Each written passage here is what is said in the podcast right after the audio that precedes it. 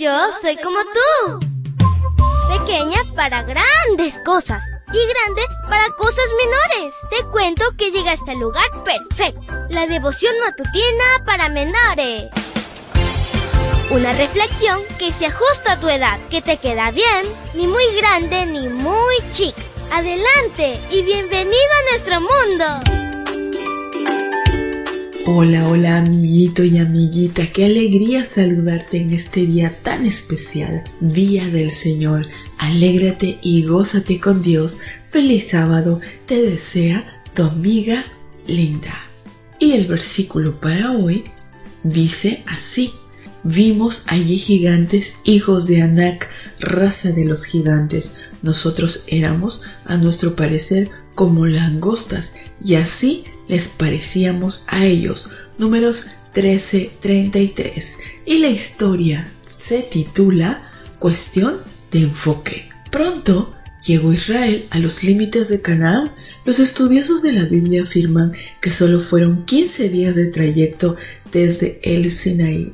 Muy pronto su sueño se concretaría, pero no contaban con el informe de 10 espías incrédulos. ¿Qué ocurrió? Dios ordenó que doce hombres, uno por cada tribu, fueran a reconocer la tierra. Las personas elegidas eran especiales, eran los principales de la tribu que representaban, ejercían influencia y tenían autoridad. Después de 40 días culminaron su misión y regresaron a dar un informe. Su aventura de espionaje debió servir para confirmar su fe. Todo lo que previamente habían escuchado de Canaán lo corroboraron con sus propios ojos. Se dieron cuenta de la grandeza de las ciudades y la fertilidad de la tierra. Pudieron recorrer una gran distancia cargando entre dos un racimo de uvas. Sin embargo, a la hora de hablar, diez coincidieron que era imposible conquistarla, ya que ahí vivían gigantes poderosos y ellos eran como langostas. ¿Qué tal si le damos la razón? Después de todo, que somos nosotros delante de Dios. Por su parte, el profeta Isaías les daría la razón también. Él escribió, Él está sentado sobre el círculo de la tierra, cuyos moradores son como langostas. Isaías 40:22. El problema es que ellos no creían que también los llamados gigantes ante sus ojos eran como langostas, es decir, todos somos como langostas. Dios solamente necesitaría usar la fuerza de un dedo para trastornar una nación. Siguiendo con esta misma analogía, podemos decir que hay diferentes tipos de langostas, las que creen en Dios y las que no.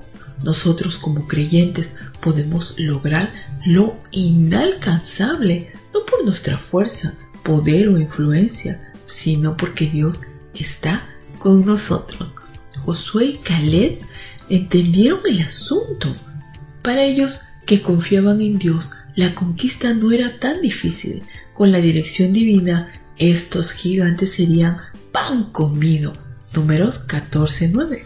Así de sencillo. La confianza de Caleb y Josué tuvo su recompensa. Por otra parte, los diez espías incrédulos demostraron sus temores, sus complejos, su falta de fe y amnesia del poder divino manifestado en Egipto. ¿Cuál es tu desafío hoy? A la distancia, tus proyectos se pueden ver como los gigantes hijos de Aná, pero si Dios está de tu lado, todo será pan comido. Querido Dios, gracias por esta hermosa historia que nos alienta nos da fuerza y valentía para seguir a tu lado.